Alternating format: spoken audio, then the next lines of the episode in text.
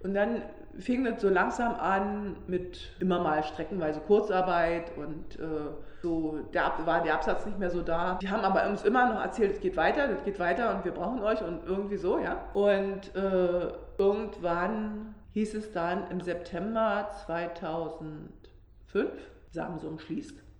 Und dann hat der Betriebsrat die Losung rausgegeben, wir kämpfen, dass das weitergeht. Denn Ungarn soll noch weitergehen, warum nicht wir auch? Also wir hatten noch ein zweites Werk in Ungarn und dann hat der Betriebsrat Kampflosung rausgegeben, Streik.